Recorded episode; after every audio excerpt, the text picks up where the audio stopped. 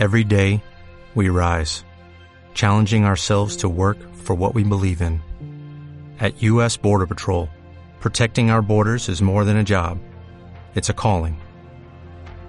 Agents answer the call, working together to keep our country and communities safe. If you're ready for a new mission, join U.S. Border Patrol and go beyond. Learn more at cbp.gov/careers.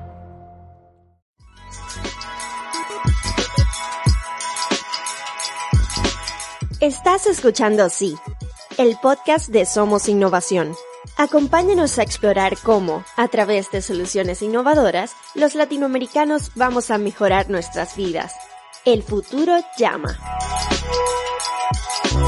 Hola, soy Federico Fernández. Bienvenidos a un nuevo episodio de Sí, el podcast de Somos Innovación. Hoy vamos a tener un episodio muy especial Primero porque vamos a tocar un tema que quedó pendiente en el episodio que hicimos con Lorenzo Montanari, que es el índice de barreras al comercio.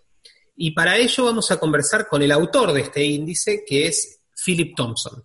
Philip lamentablemente no habla español, por lo que esta vez vamos a hacer una excepción y lo voy a entrevistar en inglés. Espero que eso no sea un, un problema para la mayoría de ustedes, al menos que están escuchando.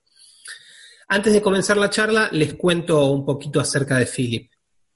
Philip Thompson es analista de políticas en la Property Right Alliance y se especializa en legislación internacional de propiedad intelectual y política comercial. En redes pueden encontrarlo en Twitter en arroba philly-thump y en la web de la Property Rights Alliance. No se preocupen que en, las notas del episodio voy a poner los links a, a ambos lugares. Philip, welcome to Sí. Thank you, Federico, and thanks for making your exception for my limited language capacity. No, no, no. no. You, we know you'll compensate with your great knowledge about um, about trade, so don't worry. Uh, and I wanted before before asking you about this magnificent index that, that you've produced, I wanted, we'll be talking about trade. So I, I wanted to ask you, uh, you know, to begin a simple question, but you know, I think it's it's a let's say a very common misunderstanding, and and and this common view that I would like to to have your opinion on is the following: many people claim that exports are great, but imports not so much. And we should be almost even afraid of them or try to you know stop them somehow. Is is this true? What do you think? This is uh, a popular view but it's uh, quite outdated. Um, if you look especially at the united states where i am um, particularly on cars. So a lot of from this point of view a lot of people thought that these um, like uh, rich countries would be using a lot of uh, uh, poorer countries for producing a lot of their manufacturing, or they would be exporting a lot of their goods uh, to these countries. And there wouldn't be a lot of exchange back and forth. It would just be dumping. Uh, but what we actually find um, is there's uh, countries trade with like products. So if you look at the trade of autos, the greater trade, greatest trade of autos is not between like the United States exporting to Africa or exporting to Latin America, that trade is between uh, competitive partners in Europe and, and United States, producing parts, producing finished products, going back and forth. And uh, so the story of what we've learned from that is that uh, opening up your markets to be part of those supply chains encourages uh, greater back and forth of products, of knowledge, of people, and uh, that's part of the story of development instead of creating these borders and uh, isolating economies, which is what has happened a lot in uh, Latin America with import substitution regimes, um, which only works in the, under very limited circumstances and at the cost of consumption and, and consumers down the road. Thanks, Philip, and, and, we'll definitely talk about Latin America, it, its trade stars and uh, misbehaving ones. But but before that, please tell us, and, and I'll of course include a link uh, to the index on the on the episode note. But tell us a little bit about the, the international trade barrier index that, that you you've created, basically. Sure. So I started working in uh, trade around uh, 2016 when we were doing a TPP, the Trans-Pacific Partnership, and um, but it's a, a, problem throughout history that when we talk about trade and the media, especially, that there's um, statistics on surpluses, on deficits, on the volume of trade that goes back and forth. On uh, there's a lot of attention to what different leaders are saying, but lost in all that is a real discourse on trade barriers and how are we reducing those trade barriers, which is really the fundamental purpose of uh, our trade negotiations. When you look at the uh, the negotiating objectives for each country, it's all focusing on reducing trade barriers. The foundation of the GATT and the WTO, it's on reducing trade barriers. Uh, so there wasn't something there that was really highlighting uh, where these trade barriers are, and that's why it was. We thought this is why it's not being a, it, it's not a focus of the attention and and by policymakers or in the media. So we thought, how can we put some numbers here so we can see it? And that's uh, the how the T- trade barrier index, the T- TBI, came about. Is that tradebarriers.org? We can send a link. Uh, so we look at the three most uh, direct forms of trade barriers, which are tariffs, non tariff measures, services restrictions, and then the last component is on trade facilitation. So we look at uh, property rights, logistics performance, uh, membership in trade agreements, and also now digital restrictions, because these are all important to allow trade to happen. Philip, uh, regarding what you've just mentioned about the, uh, the, the, issues that you study, one of the key findings of your um, of, of, of, the index last, last year that was published last year is that China and India are the world worst abusers of trade barriers. What's what's what's the story there? So I mentioned uh, import substitution earlier, and this is. Uh, a trade policy where countries would create huge trade walls. Uh, it's a mix of tariffs, but also non tariff measures that restrict imports. And the thought was that um, instead of importing stuff, uh, that companies would go there to produce. And that would be the, the cheaper way for companies to, to make products, and that this was part of an industrial strategy that it would grow industries and jobs within those countries to produce those things. Uh, but what we found is um, so India and China and Brazil are like the last large economies that are really sticking to this policy. And the way they've been able to survive is they have these large domestic markets. Uh, but at the cost of huge uh, consumer prices for end products in their countries and limited export opportunities for those products. So the only way it works is um, you can only produce it there and you can't export it and you can't import it. Um, so they're like isolated trade islands. And uh, so uh, I was surprised that, I mean, we all know about China. We thought China would be near the end. Uh, I didn't know all about India, but there's huge tariffs, which are the taxes on imports but they also have restrictions on uh, foreign investment.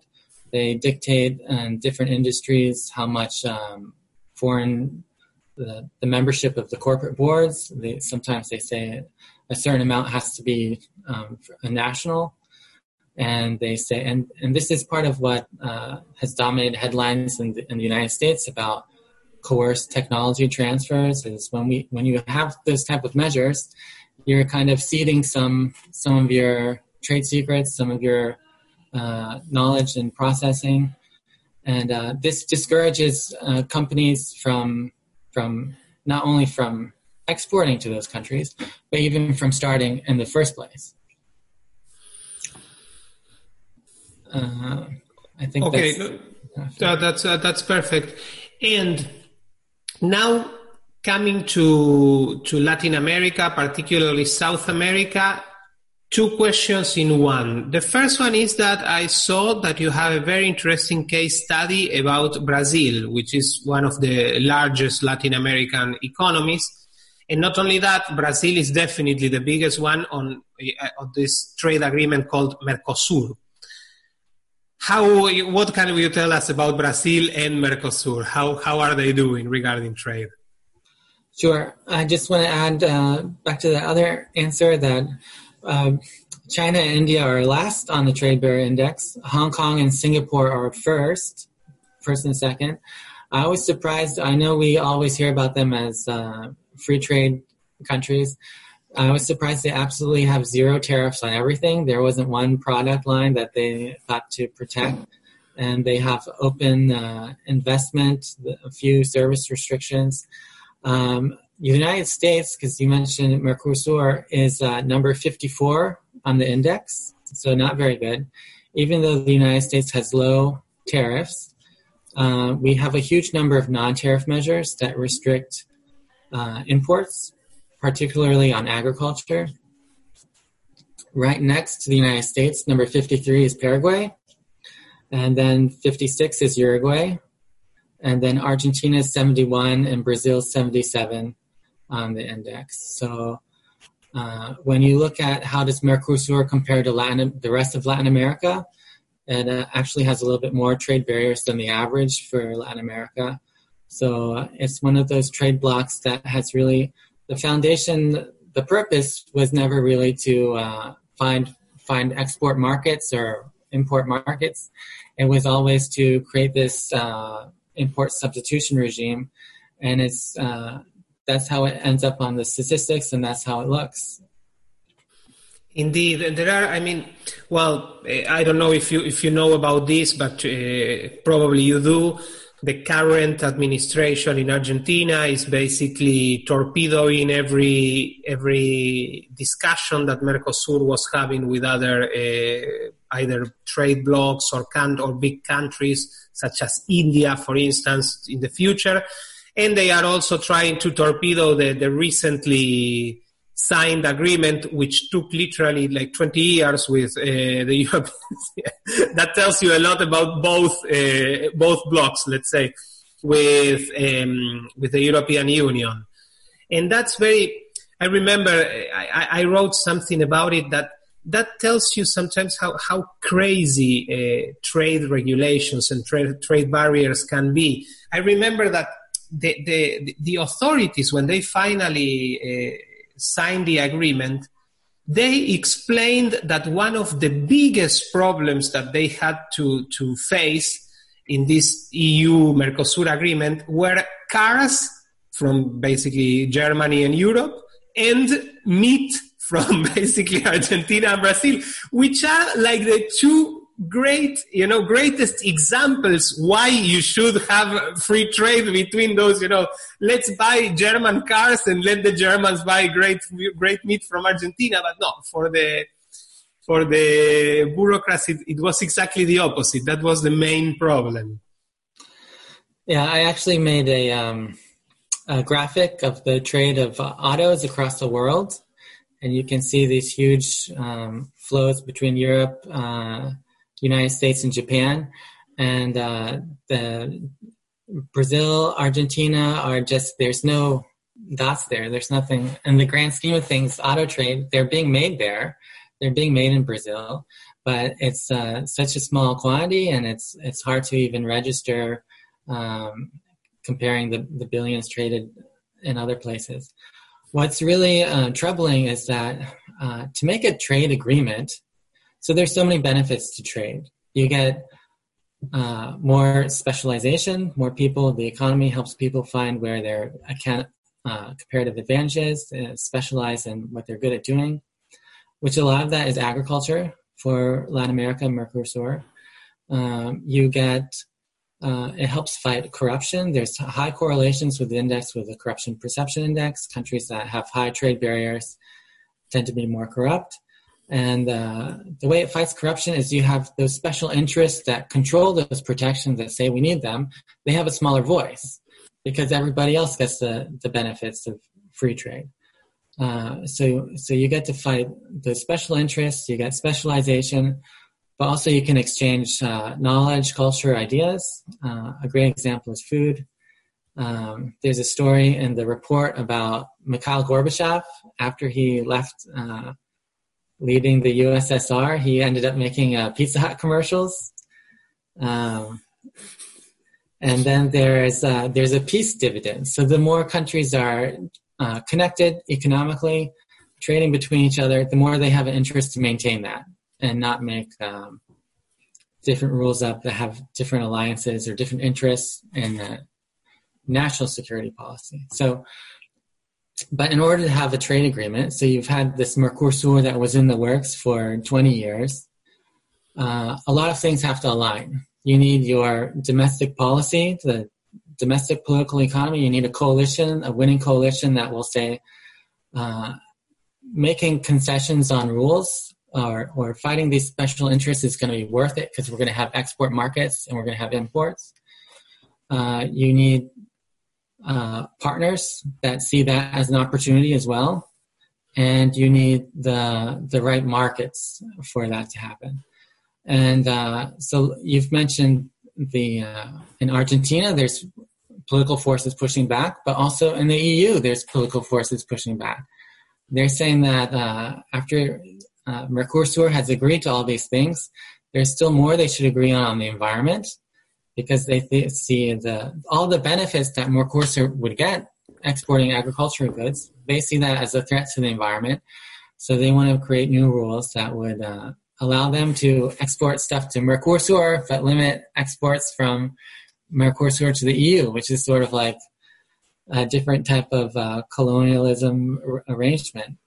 Um, but for that to happen, or or to not happen, you need all 27 countries to sign their side of the agreement. But there's also a process in Mercosur. So so even if you have uh, two or two of those things together, if if one doesn't pan out, like uh, at the end of TPP, it didn't pan out in the United States that there was a winning coalition.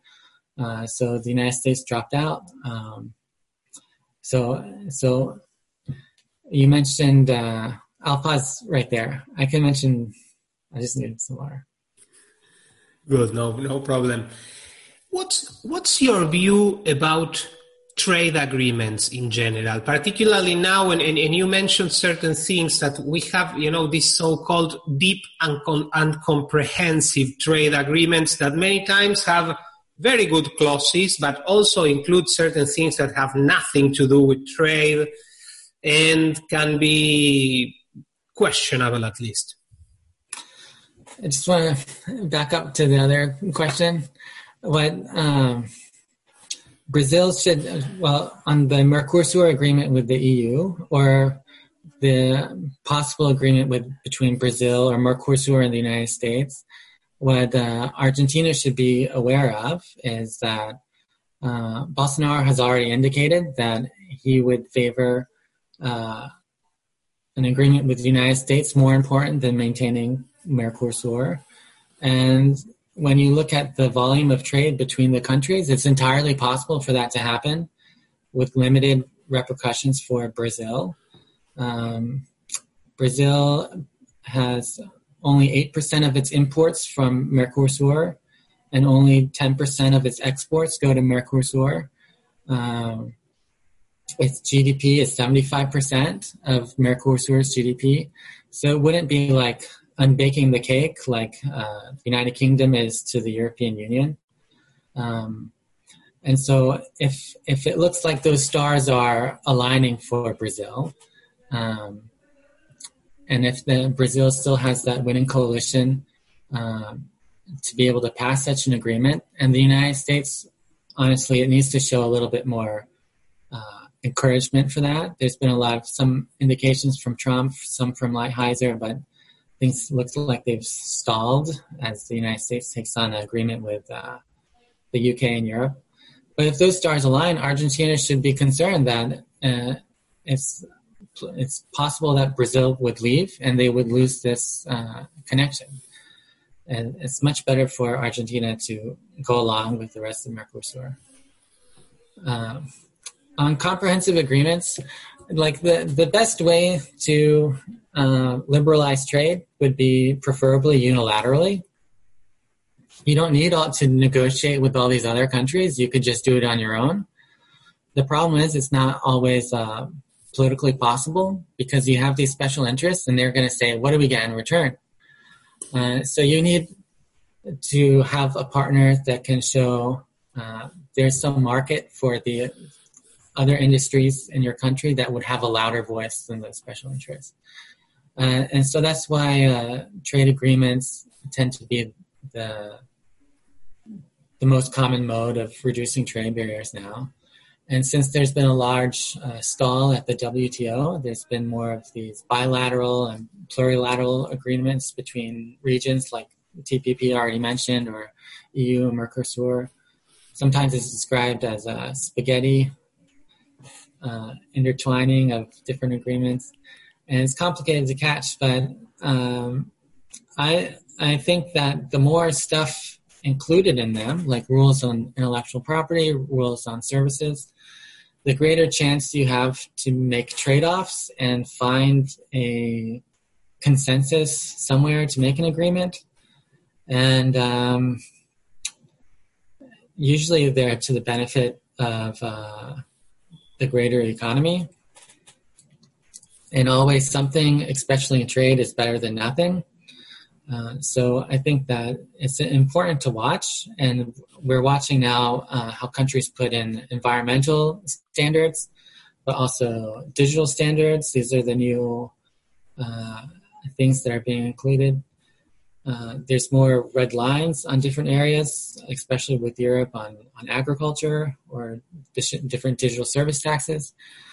Uh, there's been other strategies suggested that um, instead of having comprehensive agreements, you can have agreement just on one thing. So there's been a suggestion that, like the UK should first negotiate a digital agreement between the United States, and that's way that's how they can leverage uh, a similar agreement with the European Union. And uh, so I'm open to lots of different strategies. Um, something is better than than nothing at this point. You've mentioned uh, digital taxis, and I wanted to ask you if you could please clarify exactly what they are and what's your view about them because they seem to be let's say they they have to become they have become like a trend these last couple of years and apparently now with the covid crisis even more so there's a whole bunch of digital protections and in the index, it's a composite index. We use the we use components of uh, ECIPE's Digital Trade Restrictions Index. So what it catches in the TBI is um, digital taxes. Dig- there's e-commerce taxes, digital services taxes. There's something called intermediary liability, which uh, Trump just issued an executive order on. We can get into, and there's um, notice and takedown rules for how uh, countries, uh, if a website is selling infringing products, how do they uh, tell the create certainty that you can get that website taken down from for doing illegal stuff.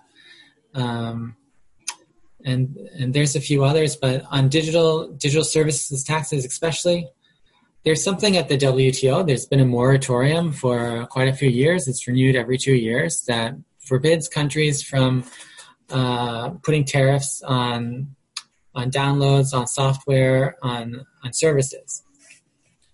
Um, and it can be litigated if uh, if digital services taxes are in that category, but.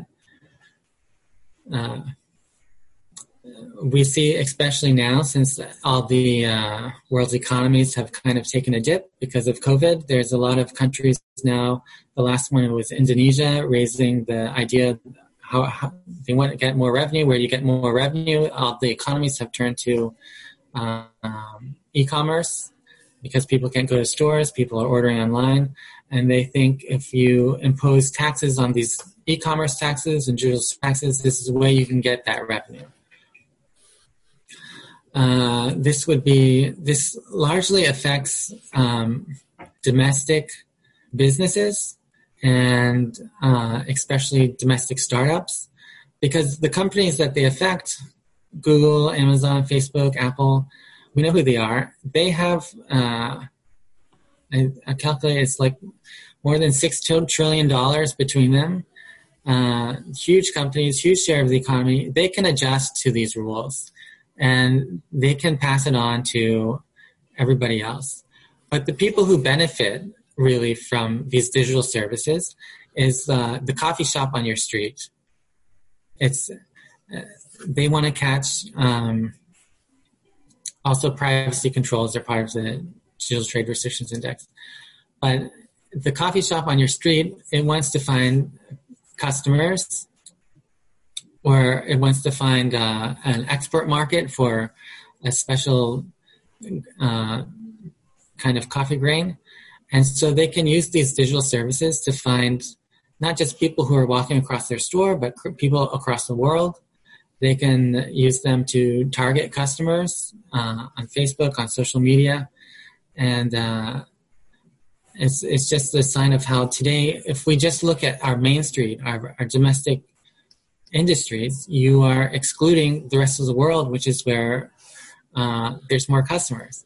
So when we have these digital service taxes, e-commerce taxes, uh, rules on privacy controls, you're not hurting those big companies. You're not encouraging uh, startups in your own country. You're hurting those the everyday businesses that you're making it harder for them to to do work on the internet, which is part of everyday life today. Um, another component there is when we have uh, any type of trade barrier, you have this problem of uh, these special interests, or another way to put it is uh, you have concentrated benefits and diffuse costs. So you have a few people that ben- that benefit. In this case, it would be the government revenue that they get from it. The costs are distributed by everybody else that is using the internet, and so nobody feels like they are a particular victim. So it's hard to create a coalition that would work against it. So in the United States, we still have uh, some of our largest tariffs are on footwear, these are, are on textiles. These date back to the 1800s. Uh, I think we have a 15% tariff on on shoes, which is nothing compared to what you have. But it's hard to just create a, a coalition of people who wear shoes that say, "Stop taxing my shoes." Uh, there's a few companies that make shoes in the United States. A lot of them now use robots. It's not even like they're protecting labor. So, uh, so once these taxes go into place, it's hard to see how they are reversed. So this summer there's supposed to be a WTO uh, ministerial in Mongolia, where they're supposed to, to talk about this e-commerce moratorium. It was extended until uh, this June meeting and that has been postponed now. So we're not sure if it will expire automatically or if it will just wait until another meeting.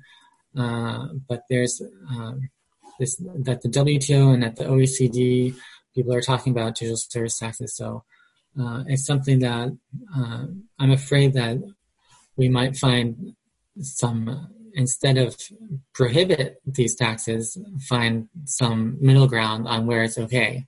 But right now, I think everyone's benefited from the internet and it's grown exponentially since the 1990s and it's part of our lives and it's all been without these taxes.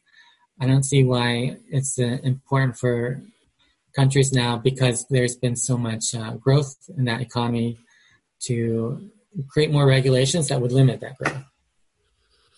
You've mentioned internet big companies versus small companies regarding taxes, digital taxes particularly.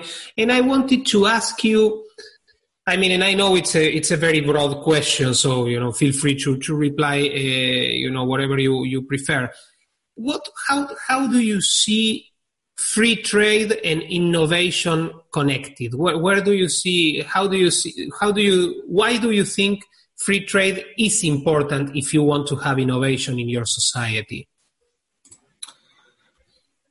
Thanks. So uh, we talked about specialization, and there's um, uh, so the greater interactions an economy has with uh, exporting and importing different types of goods, the more uh, knowledge can be transferred uh, liberally on their own terms. Uh, the more um, countries can move up on supply chains, and I thought to look at to examine that question that I had as well is there's a measure called the Economic Complexity Index to see how that relates to the Trade Barrier Index. So the Economic Complexity Index uh, it examines the broad range of products the country is trading and how much of uh, share of the global economy is are those products. And so if you think of like a, a restaurant, so a restaurant with a, a large menu that's very complicated would have a higher economic complexity score, and a country that's only exporting uh, a few like raw materials is uh, a low low complexity score. So Argentina is actually uh, 50th on this index. On this index, um, if you look at Argentina's mix of trade, about uh, 30 percent of uh, exports are intermediate goods. Thirty-seven percent are raw goods. Uh, the main exports of Argentina right now are soy, beans, soy products, soy cake, which is and and also delivery trucks, which is fine. The United States is also uh, exporting soybeans at a much larger quantity. Um, but it's it's one part of our mix of trades that we're sending across borders. Uh, on the other hand, Argentina is importing uh, more capital goods and more consumer goods than it's exporting those. Um, so when we, I looked at the relationship with the trade barrier index, there is a huge um, correlation with facilitation, uh, 0.81, and in that category, it's uh, 0.8 correlation with logistics performance, 0.76 correlation with property rights, and and the same with uh, regional trade agreements. So what that tells us is that the more you have uh, trade partners, the more you have ports, not only ports and roads that can handle large capacity, but that the customs procedures are transparent and clear and allow goods to be transferred from ships easily, and um, and the more property rights, the stronger property rights that allow people to to own their work and and uh, control how it's used. This uh, incentivizes or facilitates uh, a greater exchange of goods and then a greater exchange of more complex goods. In the context that we are living today with the coronavirus crisis, well, the forced lockdowns, etc., and all the and all the problems that we're facing, do you think trade barriers, let's say, are are, are harming us even a little bit more? Yeah. So the strange thing that we've seen with the COVID is we've seen a lot of countries put up export barriers, which we don't usually see, uh, and that's in an effort to you know, if there's uh, masks in your country, you want to make sure that you have those those masks before everybody else. But there's and but there's been a few cases where they've put these export barriers, but you need to import components so that the manufacturer in uh, in Germany can make the the respirator. You need you need trade to go across borders so you can make the stuff that you need. And uh, there's no country on the earth that can make any of these products on their own. And so, if you're really thinking about uh, the benefits for your country, you need to instead put export barriers, reduce all the import barriers you already have. There's uh, a lot of countries usually have zero tariffs on, on pharmaceuticals. There's some that do, but most of medical trade barriers are on diagnostic tools, components, uh, uh, clothing, and all the all the medical supplies have tariffs on them from five percent to thirty percent. So if you're thinking about how do I get those needed supplies to to my country, um, reducing those barriers would facilitate facilitate that to happen much faster. and cheaper. There's no reason countries should be getting more revenue for um, the greater exchange of medical supplies. At the same time, it's also highlighted the uh, non tariff measures that we have on these components. Countries have rules on on how their regulator needs to certify that a mask meets their standards when it's already if it's it's already good in in Germany, it's already good in the United States, but but uh, sometimes our, our our regulator is the FDA. They need to hold it in a warehouse and check everything. And I think this has really exposed um, that these are not really barriers that are helping people, but it's more of a way to control the market. Um, Mercosur or Brazil might know that some of these regulations from the FDA is what limit uh, exports of agricultural products. Brazil is one of the largest exporters of certain types of meat. The United States is a huge consumer of meat, but our FDA said like a couple years ago that Brazil meat wasn't good enough for Americans. So just that one that one ruling uh, completely blocks off this whole market for Americans, and uh, no one really checks if uh, uh how how much this is really a benefit from obviously to the United States um, pork and uh, cattle producers, but but it comes under the guise of uh, a health regulation, so people don't question it that much. But uh, the reason why the United States, for instance, is uh, 54th on the index is because we have we're just after China, which is last place. Uh, the United States has the most non-tariff measures on these SPS and TBT controls. You mentioned uh, earlier, and I, and I would like to, to know your opinion about that. You mentioned a certain um, uh, executive order by Trump, uh, something about liability. And besides that, that I would like to see your, your, your I would like to know your opinion. What's your opinion in general about tr- Trump's policies towards um, trade? I don't think he has done much against it, but it's, at least the rhetoric has been quite, you know, aggressive. And there have been in the last couple of years these talks about, you know, a possible trade war between the US and China and things like that. What, what, what's your general view? So the executive order yesterday was about the, uh, it's called Section 230 of our communications uh, law which is uh, it gives uh, intermediary liability to internet platforms, which has been uh, so. So those platforms, if you think of eBay, Facebook, uh, social media platforms, um, Amazon, uh, e-commerce platforms, whenever a country, uh, an, an actor on those platforms says something or sells something that would be illegal, that the platform isn't liable for what that person did. They're just the platform. And uh, this has been, if you people countries want to replicate our Silicon Valley, uh, this is one of the key ingredients.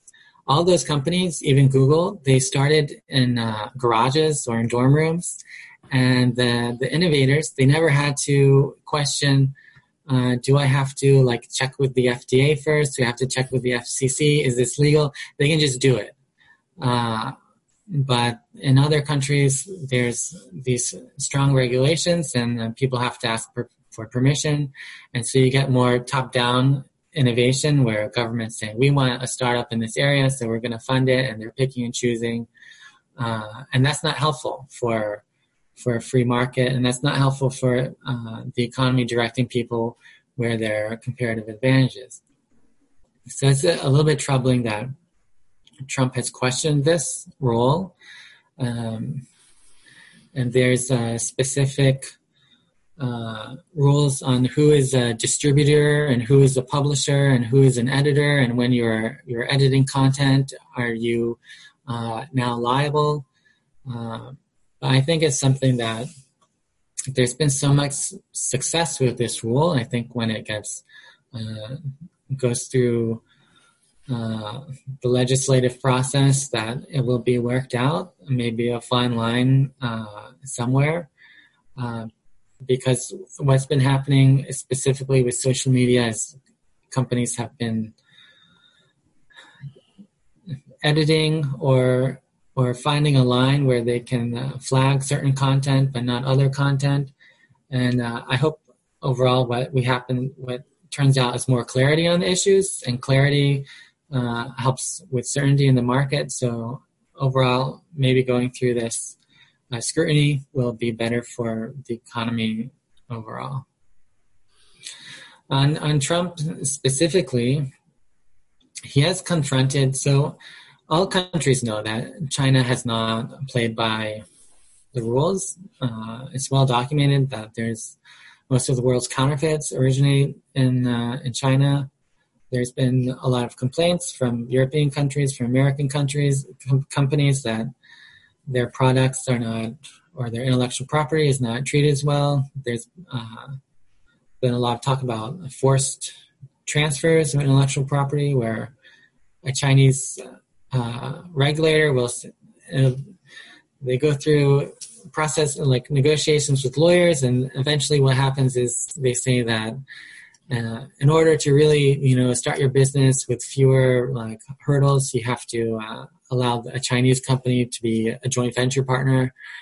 Um, and there, there's not clear universal rules.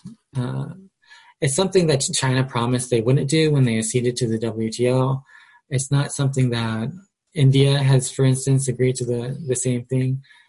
Uh, but Trump chose to confront China and uh, with tariffs, which other countries haven't done. Trump has said, the administration has said, the, the reason why they didn't do it with a coalition with Europe and other like minded countries is they didn't show that they would be as confrontational as Trump wanted.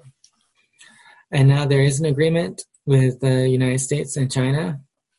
We're in phase one, uh, so we'll see if uh, if the if the results end up being a, a benefit overall, or if these conditions continue.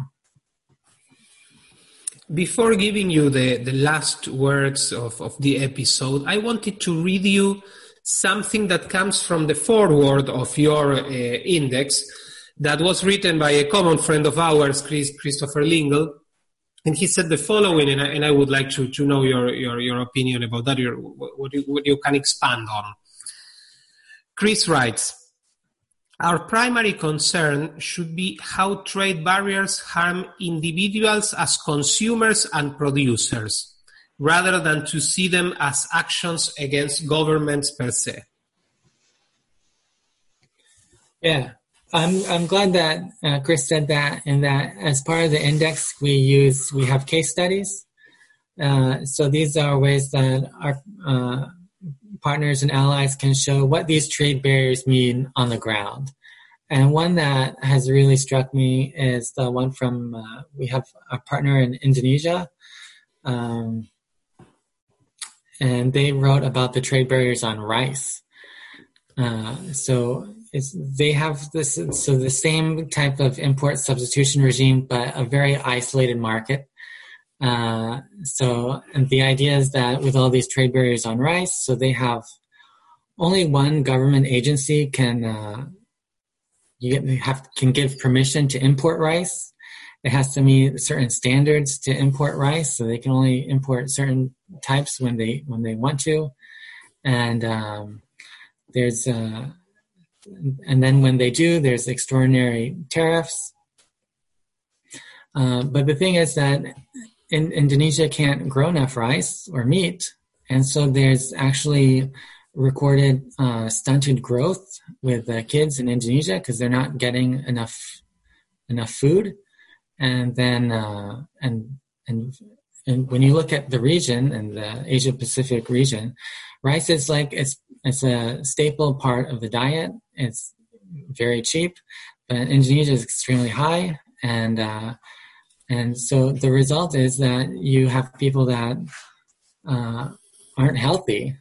Can you imagine that your trade policies resort result in your population having stunted growth and other like real medical casualties of your trade policy, but these vested interests uh, encourage those those uh, barriers to be in place.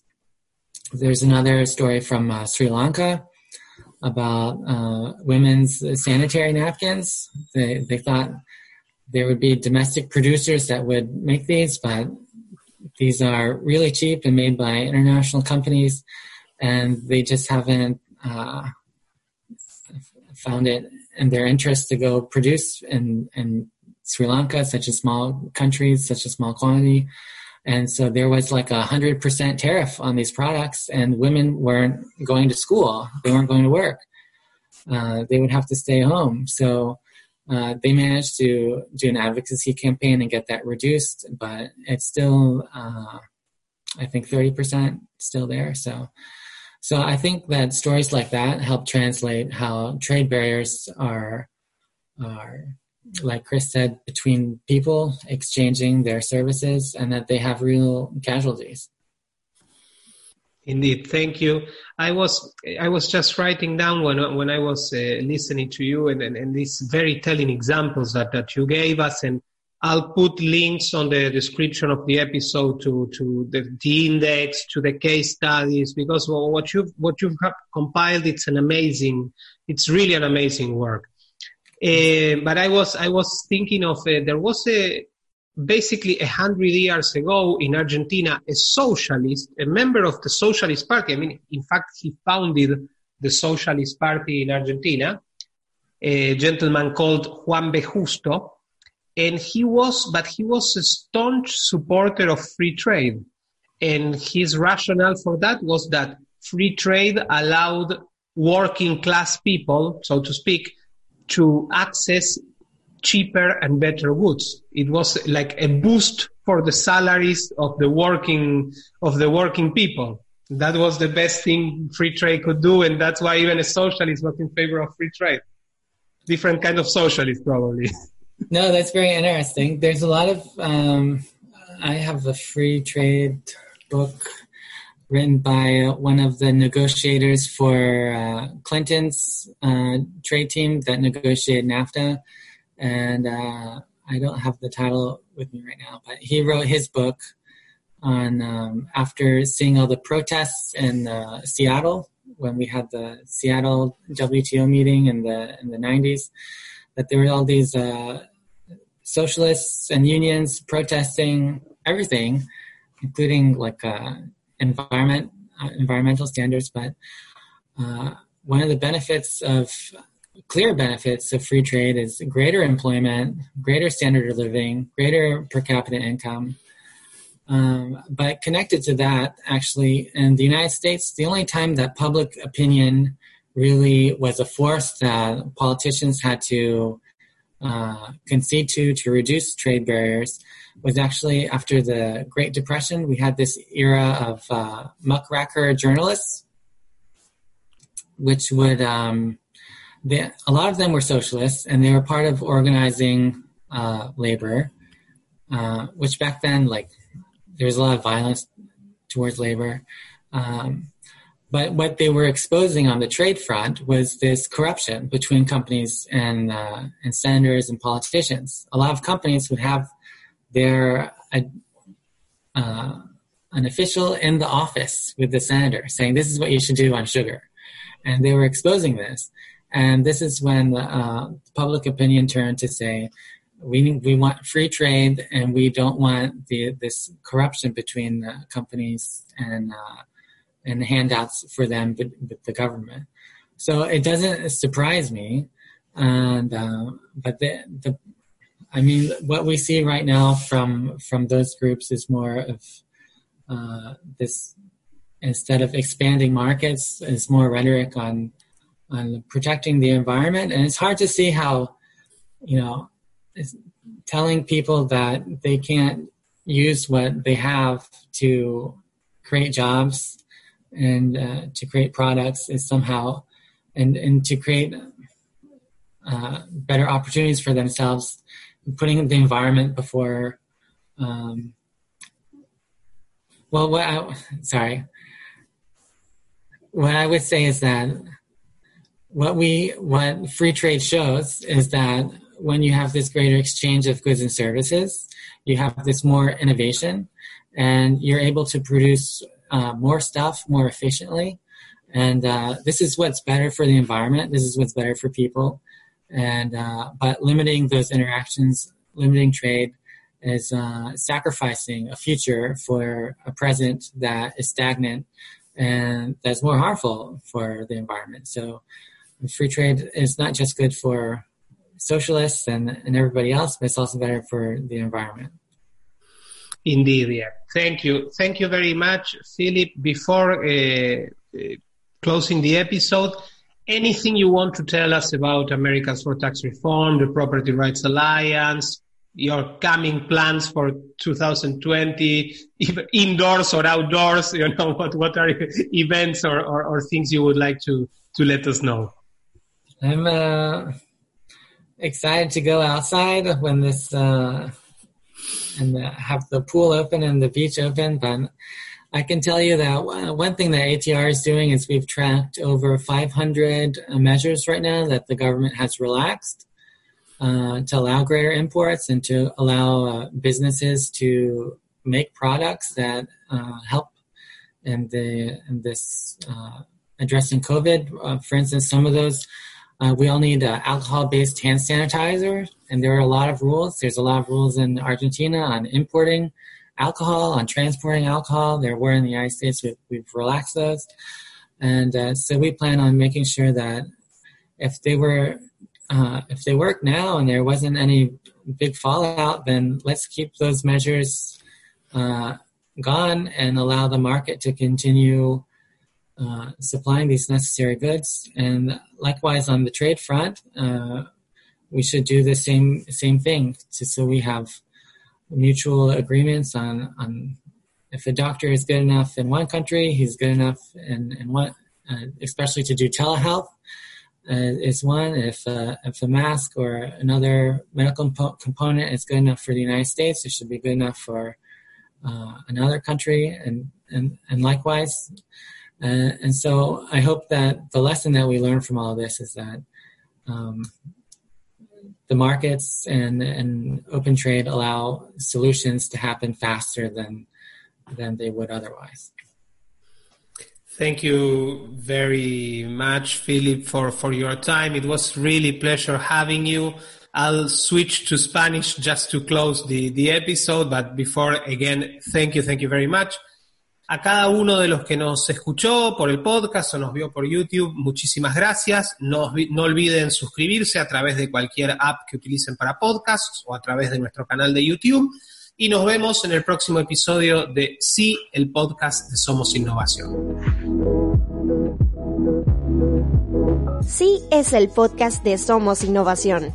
Visita somosinnovación.lat para suscribirte. Y no olvides compartir este episodio a través de tus redes.